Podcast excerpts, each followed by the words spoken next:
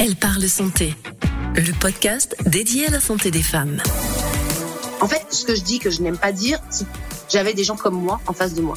Et euh, je déteste ce mot comme moi parce qu'en fait, je me considère comme tout le monde, mais c'était la première fois que j'entendais des gens libres de parole, sans être jugés, sans jugement, et tellement de bienveillance entre nous, c'est-à-dire qu'on se connaissait pas, mais on s'aimait déjà. Bienvenue dans Elle parle santé, le podcast dédié à la santé des femmes. Jeunes ou dans la force de l'âge, célibataires ou en couple, maman ou pas, mes invités ont tout en commun une bonne humeur contagieuse. Elles ont accepté de nous confier sans filtre et sans tabou quelques moments de vie.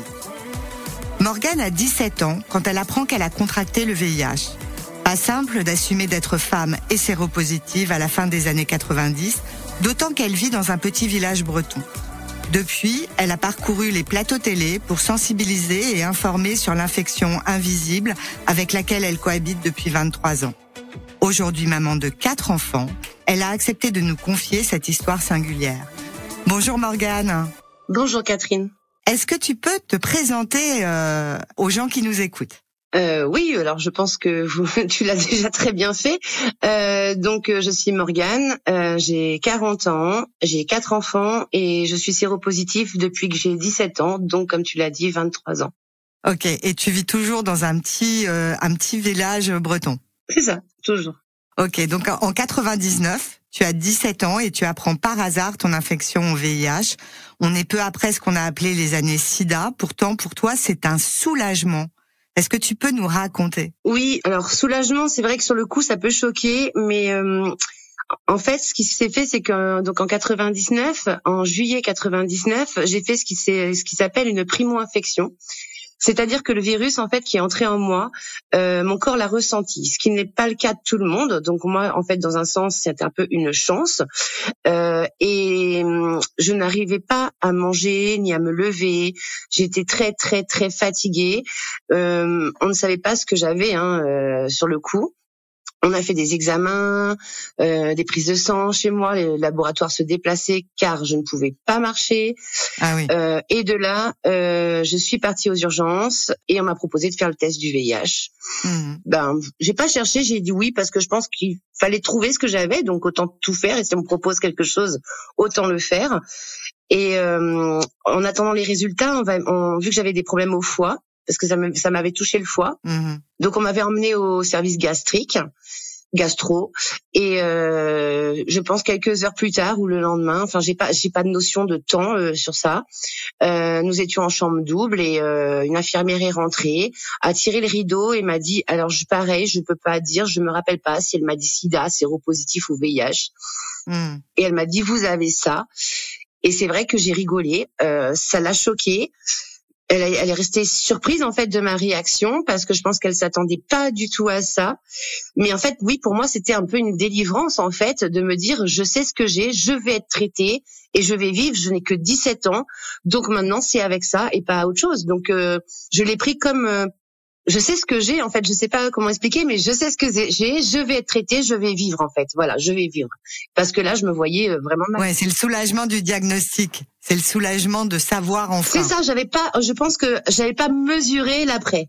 c'est là, c'était euh, sur le coup, j'étais contente en fait de savoir ce que j'avais et que j'allais être traitée comme euh, comme une grippe en fait. Euh, en gros, euh, je vais avoir, je vais avoir, je vais avoir ça, je vais être traitée et puis je vais vivre et je vais aller mieux et euh, Mmh. en tout cas, j'irai mieux que ce que je ne suis.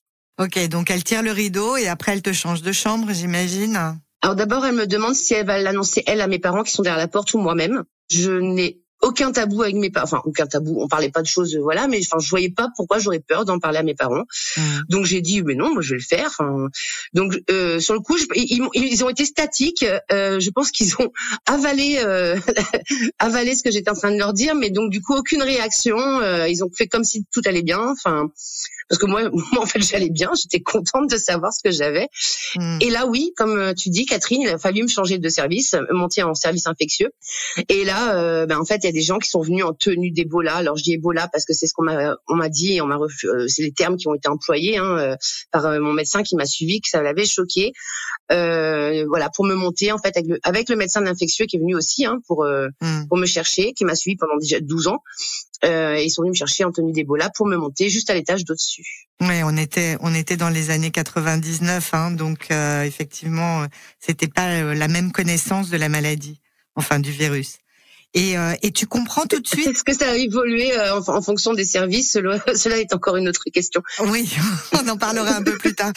Et, et tu comprends tout de suite comment tu as été infecté tu te poses la question, tu comprends tout de suite? Ah non, je le sais parce qu'on m'a expliqué qu'une primo-infection, en fait, c'était euh, un rapport qui avait, qui avait lieu dans les 15 ou 3 semaines avant. En fait, euh, on m'a expliqué qu'une primo-infection, en fait, ça réagit trois semaines à 15 jours après la contamination. Donc cette personne, euh, tu, tu lui as annoncé que euh, que tu avais été contaminé, etc. Qu'est-ce qui s'est passé avec avec cette personne? Alors au début, j'ai pas cherché du tout à la revoir parce que bah, il fallait déjà que je me traite et que je m'occupe de moi. Donc ça a pris quand même un mois d'hospitalisation. Mmh. Après, j'avais ma rentrée scolaire parce que moi, ma priorité c'était ma scolarité. Mais dans le fond, il fallait quand même que je lui dise ou que, enfin, qu'on en parle. Sauf que c'est quelqu'un avec qui j'ai pas forcément une bonne entente euh, et que j'ai appris en fait que cette personne euh, était connue déjà de, du service où j'allais être suivie. Donc euh, de là, j'ai fait ma petite. D'accord. Donc il savait en fait. Ben et, et du coup, le fait que j'ai appris qu'elle était déjà suivie euh, dans ce service-là, je l'ai revue sans rien lui dire pour voir s'il allait lui m'en parler parce qu'en fait, ça faisait des années que lui l'était et il le savait, avait déjà contaminé une femme. Donc je suis allée le voir. Je j'ai fait comme si de rien n'était. Je, je, je, je, lui montrais que je prenais des médicaments pendant une journée. Je dis viens, on se voit. J'ai, en fait, en étant juste amical, mais lui montrer que je fais voilà. Et il ne m'a jamais euh, parlé de ça. Ouais, pas génial. Hein. Et je pense que j'ai été jeune et que j'avais pas envie d'aller sur le front. J'avais autre chose à penser. Maintenant, c'était ma nouvelle vie avec. Hmm. Et cette personne-là, je l'ai recroisée plus tard dans ma vie avec une amie à moi Mmh. qui était au courant en fait de ce que j'avais et, euh, et il a contaminé mon ami. Ah oui. Et de là on a fait, on elle a porté plainte, j'ai fait mon témoignage, mais ça avait été classé sans suite. C'est dingue cette histoire. Donc tu tu tu l'annonces à tes parents euh, qui n'ont pas euh, qui n'ont pas de réaction et, et tu l'annonces seul aussi au reste de ton entourage, à, tes amis, euh, aux gens euh, dans ce petit village breton. c'est quoi la réaction dans, dans au début des années 2000 euh, sur euh, sur cette infection qui euh, qui t'a touché alors, j'ai pas eu forcément besoin de leur dire parce qu'en fait, dès que je suis sortie de l'hôpital, j'avais perdu 13 kilos. Faut savoir que j'adore manger et que à l'hôpital, pendant un mois et demi, on mange pas tout à fait la même chose que ce que je mange toute seule. Donc, j'ai perdu du poids, euh, j'ai perdu des cheveux, j'ai fait une réaction au traitement, donc je perdais mes cheveux, mais très très fortement. J'ai pas eu le temps de sortir de l'hôpital en fait que on m'a dit elle a le cancer ou elle a le sida. Les gens m'ont vu. Ah oui. Et du coup, ça, ça c'est, ça a parlé avant que je puisse même moi le dire à quelqu'un en fait. Mmh. Ouais. Donc, euh, donc j'en ai parlé sans en parler. J'en parlais aux gens, mais c'était pas non plus une obligation. Je, j'en ai parlé à très peu de gens en fait euh, autour de moi, parce que de toute façon le, le reste les gens le savaient, mais est-ce que c'est vrai, c'est pas vrai euh, Telle est la question. Maintenant oui, mais à l'époque c'était telle est la question. Oui. Bon et, et, et puis euh, et puis donc tu, tu rencontres euh, tu rencontres quelqu'un assez vite je crois et puis euh, rapport avec lui accident préservatif qui craque tu tombes enceinte. Et là aussi le monde médical est assez aveugle sur l'impact que peut avoir ta séropositivité sur le bébé à l'époque. Pourtant tu décides de le garder. Tu as d'ailleurs eu trois trois enfants après Comment se sont passés tes accouchements? Tu as senti une évolution du comportement des soignants au fil des années, tu m'as dit, hein, quand on a préparé cette émission? Oui, c'est vrai que je pense que j'étais une des premières à accoucher en fait dans cette maternité avec cette pathologie, donc il fallait aussi que eux s'organisent à vivre avec une nouvelle pathologie et une façon de faire. Et et une connaissance qu'ils n'ont pas forcément finalement parce que pour avoir une connaissance c'est qu'il faut avoir des patients qui ont ça hmm. donc il faut se, se renseigner euh, donc c'est vrai que mes premières euh, mes premières césariennes parce que bon j'ai une césarienne programmée euh, dès, dès, mon premier enfant hmm. alors que ce serait à ce jour j'aurais accouché par voie basse euh, dans, avec les résultats que j'avais en fait. Euh, donc j'ai eu quatre césariennes, quatre césariennes programmées. C'est beaucoup quatre césariennes. Hein. Ouais, mais on s'y fait. Hein. Moi, c'est du coup j'y suis habituée. Je, je, je vais dire, moi, je vais à la césarienne pour ma quatrième. C'est comme si voilà. Je, par contre, c'est vrai que je ne sais pas ce que c'est d'accoucher. J'assume, mais je connais les césariennes, les protocoles. Donc c'est peut-être encore plus compliqué pour eux parce que du coup, euh, je connais ce qu'il faut faire ou ce qu'il faut pas faire ou comment les choses peuvent être perçues euh, de mon côté à moi en tant que patiente. Hmm. Mais euh, c'est vrai que ça a évolué. Euh, je pense qu'il faut Bon, je vais pas, je vais pas. C'est comme pour tout, il faut être, comment on dit.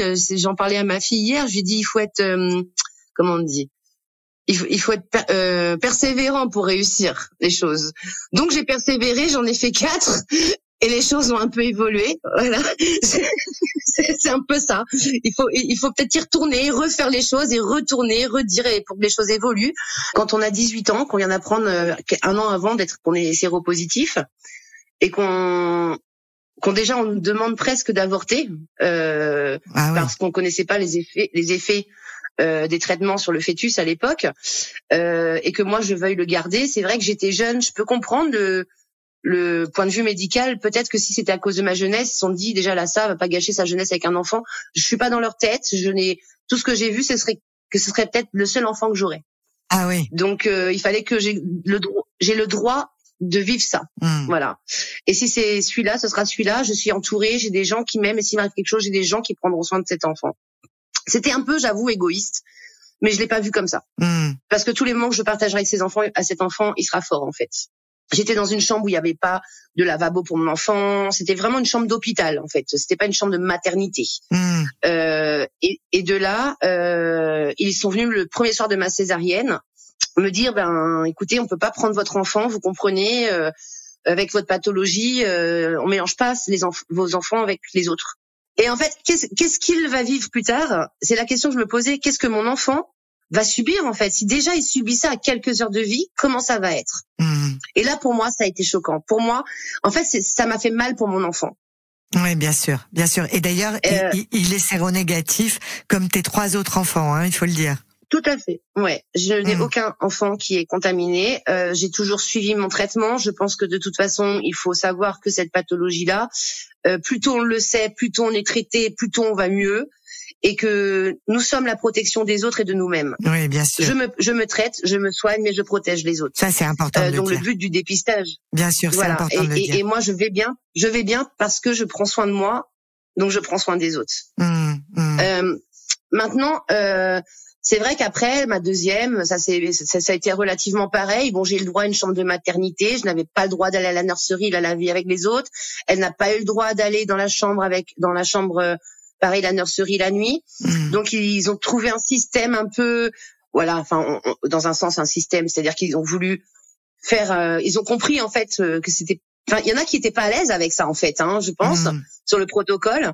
Donc ils l'ont pris dans la chambre. Vous savez, euh, souvent en maternité les enfants font des jaunisses. Oui. Donc donc du coup, il y a une chambre bleue à côté de la nurserie. Donc en fait, ils nous ont dit, ben on va prendre l'enfant, mais on va la mettre dans la chambre à côté, en fait, dans la pièce à côté, comme ça, elle sera pas avec les autres enfants comme si c'était, ça allait être transféré par l'air par un enfant dont on ne sait même pas s'il est malade ou pas. Hmm. Bon, j'ai rien dit parce que à l'époque on savait pas. À l'époque on savait pas tout, tout ce qu'on sait aujourd'hui quand même. Ouais, mais que ça se transfère d'un d'un berceau à l'autre, un bébé qui ne bouge pas et qui a euh, deux heures de vie, il faut le faire quand même. Oui, c'est hein. vrai. Euh, oui, c'est vrai. Euh, parce que moi j'ai le droit d'aller me promener dans les couloirs, mais pas mon enfant. Donc pour moi déjà c'était un peu contradictoire. Oui, bien sûr. Mais euh, mais euh, déjà, il apprenait. Hmm. Et j'avais j'avais une douche et ils n'étaient pas en train de trier comme la première fois tout dans ma chambre euh, parce que pour ma première ma première euh, maternité, rien n'est sorti de ma chambre. Tout ce que moi et mon enfant touchions, c'est resté pendant une semaine dans ma chambre. Ouais, ils ont sorti tout à la fin. Euh, donc il y, y, avait une évolution. Pour la troisième, ça a encore un peu évolué, euh, où là, euh, ben déjà aussi, moi, je, je connaissais mieux la pathologie, j'avais grandi hein, entre 2000 et 2011, ça fait déjà quand même 13 ans que je vivais avec ça, donc euh, j'avais déjà plus d'expérience de pouvoir communiquer. Hmm. Donc c'est toi qui disais, euh, en sachant que j'avais, c'est toi qui bah, j'avais déjà deux enfants séronégatifs. Ouais, bien sûr. Donc euh, et, et, surtout que moi, pour euh, mon premier enfant, ça a été marqué en sortant de la maternité, mère HIV+. Euh, ça a hmm. été hyper choquant aussi. Donc, il n'était pas question que je subisse certaines choses qui m'ont marqué. En fait, entre ma troisième et ma dernière, j'avais besoin de réponses, j'avais besoin de concret et j'avais besoin que les choses évoluent. J'avais besoin de réponses, donc j'ai cherché sur Internet. On va en parler plus tard et euh, justement, tu as, appris plein de choses et donc ça a changé plein de choses dans ta vie. Euh, ce, ce, cette fameuse recherche, cette, ce fameux jour où, où tu as, tu as rencontré euh, d'autres personnes et le, le comité des familles dont on va parler. Mais, mais moi, ce que je, voudrais savoir, c'est euh, au niveau des garçons. Euh, à l'époque, on ne savait pas qu'avec une charge virale indétectable, on ne risquait euh, pas de contaminer son conjoint. Toi, comment ça se passe avec les hommes? Parce que t'es pas resté avec le, le papa, euh, le papa du premier, euh, du premier bébé. Donc comment comment ça se passe avec les hommes? Est-ce que est-ce que tu le dis Quelles sont leurs réactions Bon, maintenant t'es es quand même très connu. tu, tu passes dans les médias, etc. Donc ça doit pas être un secret. Mais comment ça s'est passé avec les garçons? Alors ça dépend lesquels. Ah bah oui, bien sûr. euh, en fait, c'est pareil, c'est comme c'est la méconnaissance en fait. Euh, et, et, moi, tout ce, tout ce que j'ai subi, la discrimination, le jugement, que ce soit avec mm. euh, les hommes ou, ou, c'est la méconnaissance. Et donc la méconnaissance fait du jugement. Mm. Euh, avec les hommes, ça a été pareil. Euh, sauf que moi, en fait, je n'avais pas donc d'association, de gens comme moi, ou j'en connaissais des gens comme moi, mais c'est vrai que nous on savait qu'on vivait en fait euh, entre guillemets normalement. Euh, Enfin, moi, j'ai pas contaminé le père de, de mon enfant. Hmm. Je suis quand même restée presque six ans avec lui. Euh, donc euh, j'ai aussi cette notion de te dire tu vis avec quelqu'un, c'est arrivé que c'est craqué d'autres fois. Euh, enfin, il a jamais attrapé. Donc je, je, donc quand j'ai quitté, c'est pas comme si c'était une histoire de un mois. Je ne sais pas. J'ai fait six ans avec cette personne qui n'a jamais été contaminée par moi-même. Donc j'avais une notion que je contaminais pas. Mais pourquoi En fait, j'avais pas les mots. Ouais. Donc c'est vrai que je me suis inventé un petit film. Euh, alors là, mais alors, je disais aux hommes qu'une femme contaminait moins qu'un qu'un homme parce que nous, les sécrétions restaient à l'extérieur et pas comme eux dans nous. Mais alors, euh, alors c'est pas vrai. Hein c'est pas vrai du tout. Hein ah non, mais complètement. Hein, c'est pas vrai du tout. Mais mais mais mais c'était en fait c'était l'image que je me faisais en fait. Euh, mais hmm. j'étais jeune, j'avais 20 ans, 21 ans, enfin 23 ans, 24 ans. Mais mais je je, je connaissais pas d'autres personnes avec qui échanger ça avant avec le père de, mon enfant. Hmm. Donc, euh, et c'est vrai que euh, je posais pas spécialement de questions sur la vie sexuelle aux gens autour de moi. Je pense que même si je suis ouverte là-dessus, euh, parler de moi et de ma vie sexuelle, c'était compliqué. Bien sûr. Donc j'ai eu euh, des hommes qui qui m'ont fait confiance. Il y en a d'autres qui ont appris. J'avais rencontré quelqu'un, j'avais pas osé lui dire parce que je savais pas si. Vous savez, parfois on sent les choses. Alors il y, a des moments, dans on est dans le mood, on le dit, il prend, il prend bien, il prend pas. De toute façon, si ça marche, ça marche, ça marche pas, ça marche pas. Hmm. Moi, c'est vrai que j'ai fait ce choix de, de le dire. Oui, mais c'est c'est important, hein, c'est important de le dire. Ouais. Alors oui, mais alors c'est vrai que ben j'avais je l'ai dit, euh, c'est, il y a des fois où c'était prise de tête. Hein. Je, je me minais, hein, comment le dire? Est-ce que je, comment il va réagir? J'avais envie de le dire, mais en fait, j'y arrivais pas. Donc, euh, hmm. je, je, remettais la chose au lendemain. Euh, et, et, ça bouffe, hein, ça bouffe le cerveau, hein, ça fatigue énormément.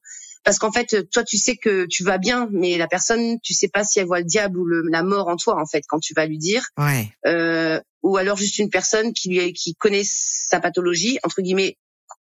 Il y a connaître et connaître, parce qu'à l'époque, moi, je savais que je vivais, que je prenais mes traitements, j'allais bien, mais je j'allais pas plus loin que ça dans dans les connaissances en soi as besoin de réponses à tes questions, euh, tu veux t'informer et tu prends les choses en main. Et là encore, comme beaucoup de mes invités, c'est grâce à Internet que tu trouves des réponses. Tu trouves quoi sur Internet alors? Oui, j'avais besoin de, de réponses en fait sur les prises en charge, sur euh, comment ça se passait ailleurs. Mmh. Parce que moi j'ai l'impression que tout était nouveau pour eux donc euh, et je me dis que forcément ça existe ailleurs. Donc euh, je tape papa, euh, je, je, tape je crois maman VIH bébé ou un mot, enfin oui parce que c'était important pour tes enfants. C'était important par rapport à tes enfants. Oui oui. Et alors qu'est-ce qui se passe ça. Bah je tombe sur une association et puis c'était marqué papa bébé.net. À l'époque ils avaient un petit flyer cette association là qui s'appelait comme ça. Mmh Donc je l'ai regardé et j'ai contacté cette association qui s'appelle en fait euh, le Comité des familles qui est sur Paris. Et alors le comité des familles, on le trouve sur internet aussi, mais plus à, papa, maman, bébé. Voilà, on tape, on tape comité des familles et on tombe sur le comité des familles. Ok, comité euh, des familles. Et c'est vrai qu'à à Paris, forcément, il y a plus de population qui ont le VIH que dans ma petite province. Hmm. Donc beaucoup plus de gens dans l'associatif que dans ma petite province. En sachant que là où j'étais moi, où je suis toujours d'ailleurs, il n'y a pas d'association. Donc je vais, j'appelle le comité des familles. Et là, je tombe sur quelqu'un qui, je, je, leur explique ma vie en fait. Je leur explique, voilà. et là, cette association-là, le comité des familles, a une émission radio. D'accord. Et euh, il me de, il me demande en fait euh, de sur il me demande en fait de venir témoigner de ce que je vis moi en province pour comparer la prise en charge parisienne parce qu'ils hallucinent en fait de ce que je suis en train de leur dire. De là, euh, j'arrive sur Paris, euh, je pense un mois peut-être plus tard, et j'arrive dans leurs locaux et là il y a du monde. je me souviendrai toujours de ça, Catherine, parce que ça m'a changé ma vie.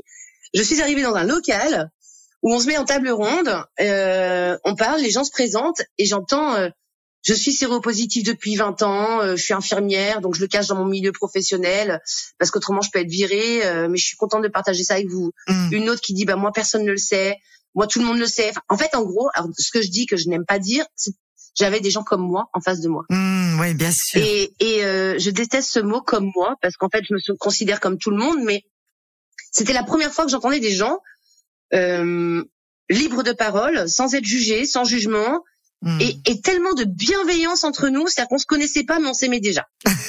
euh, je, je, j'arrive pas à l'expliquer, mais en même temps c'est explicable dans le sens où on a tous vécu des moments de merde, hmm. voilà, des moments de jugement, de discrimination. On a vécu des choses pas faciles et tous les jours on en vivra. Et d'entendre des gens qui, qui souffrent comme nous, bah finalement ça aide. Oui, bien sûr. Et après, du coup, le fait d'avoir rencontré cette association-là, bah, j'ai gardé le lien. Ils avaient aussi ce qui s'appelait, euh, ils avaient deux projets qui me tenaient à cœur. Ils ont un projet qui s'appelle le projet Madeleine. Donc, ils témoignent dans les écoles et les écoles d'infirmières de leur vécu mmh. pour que les gens voient ça de l'extérieur et du patient en direct. Parce qu'on parle, vous savez, euh, les médecins et les infirmières, c'est que du, comment on peut dire, du, du théorique. Euh, mais quand, mais, mais, mais quand on est en face de soi, la personne qui raconte sa vie, ce qu'elle a vécu, t'oublie pas et tu feras peut-être pas les mêmes erreurs.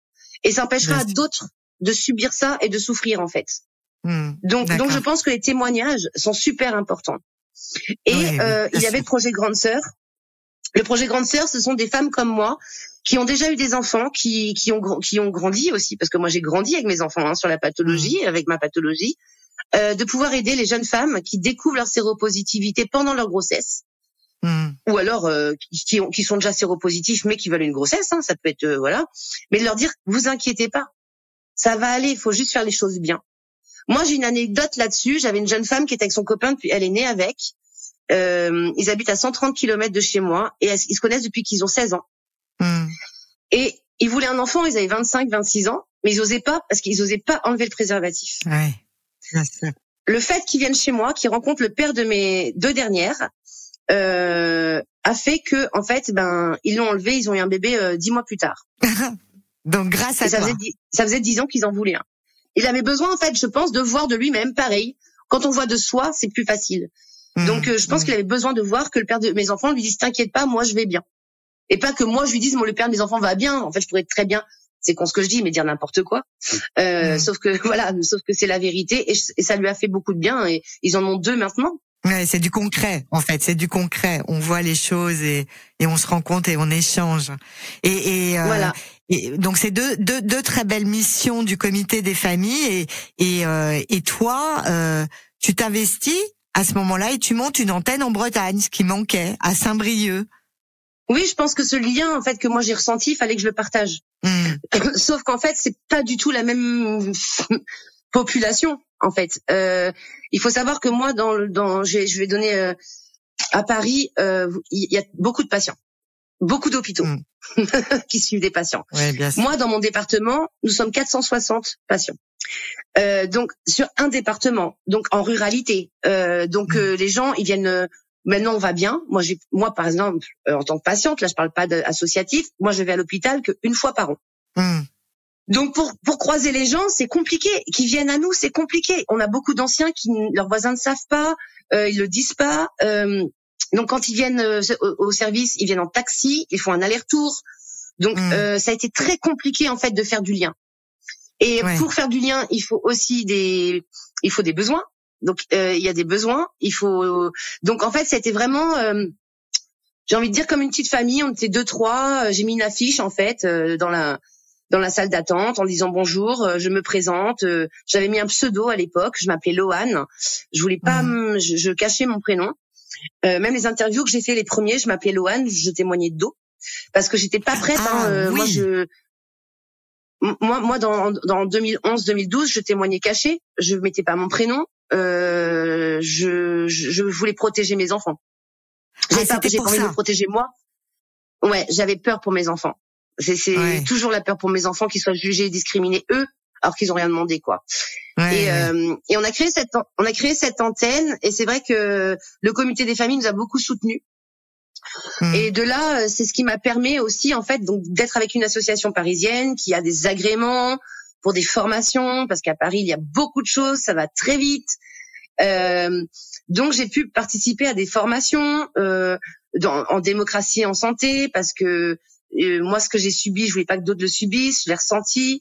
Euh, j'ai, j'ai, j'ai- cette association m'a vraiment en fait euh, fait évoluer moi Mm. euh, l'enfant que j'étais, que j'ai, j'ai arrêté d'être, de grandir à 17 ans, mais grandir d'une autre manière, ça m'a permis de, de, de reprendre un peu, un peu une évolution intellectuelle en fait. Hein. Euh, C'est, Mm. c'est, c'est vrai. euh, euh, de reprendre en fait ces études, ces, cette envie de d'instruction, de de connaissance.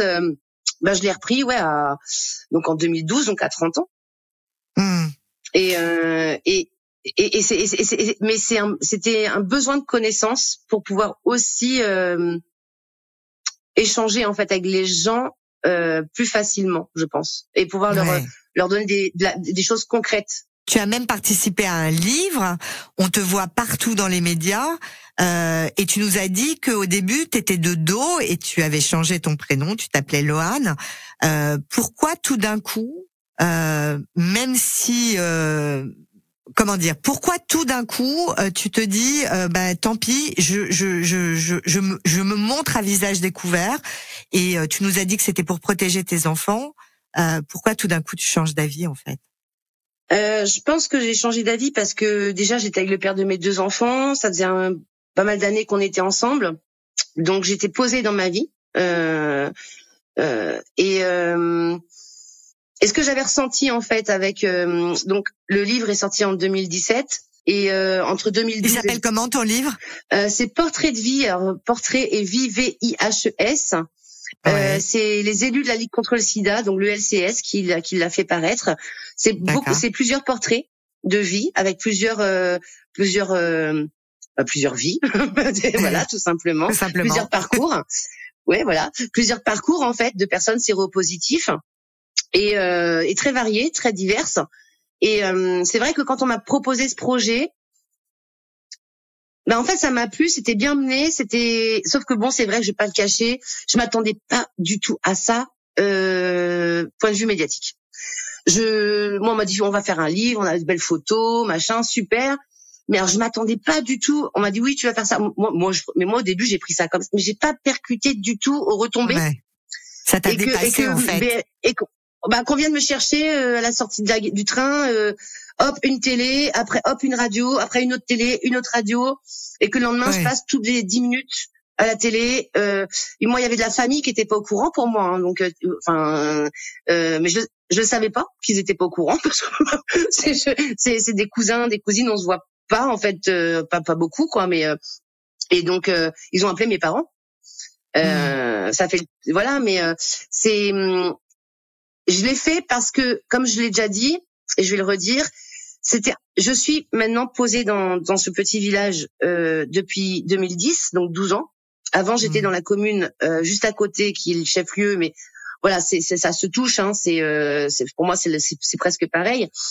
Mais là où je suis là, c'est un petit c'est mes parents, mes enfants sont ancrés, sont scolarisés, euh, ils sont donc le fait de passer à la télé, ben je me suis dit s'il y a quelque chose qui change, ce sera dû à ça. Et, et maintenant j'ai la force et la connaissance pour pouvoir euh, réagir. Alors qu'avant, je pense que j'aurais pas eu cette force. Ouais. Je je- j'aurais pas été bien, j'aurais je, je je, je- je me serais plutôt renfermée sur moi-même en fait euh, pour euh, pour pas qu'ils subissent ou tandis que maintenant en fait ben je suis forte là-dessus, c'est mon sujet, je le maîtrise et pas vous. Merci beaucoup Morgane, tu as vraiment contribué à changer les regards et, euh, et pour terminer, j'aimerais que euh, tu, tu, tu nous donnes, tu, tu, tu conclus avec deux trois choses, deux, trois conseils éventuellement pour nos auditeurs et nos auditrices. Ce que je pourrais dire comme donner comme conseil pour aller bien, dans la vie, pour aller, pour vivre tout simplement, il faut aller bien. Et pour aller bien, il faut se protéger. Alors là, je parle de ma pathologie. Déjà, dans la vie en soi, il faut se protéger en général de tout. Mais là, protégez-vous. Se protéger déjà. Il y a plusieurs sortes de, de sortes de protection dans le VIH. Hein. Je vais pas tous les épiloguer, mais le préservatif, tout le monde le connaît. Euh, ça peut être gratuit avec une ordonnance. Ça, très peu de gens le savent. Euh, il y a le dépistage. Maintenant, c'est très bien qu'on sait, mmh. nous en tout cas, qu'on peut se faire dépister dans un labo, euh, sans ordonnance aussi, gratuitement, dans n'importe quel laboratoire. Hmm. Euh, c'est c'est pas vieux ça, et donc c'est intéressant de le savoir. Euh, et donc il faut se protéger, se dépister, et il faut en parler.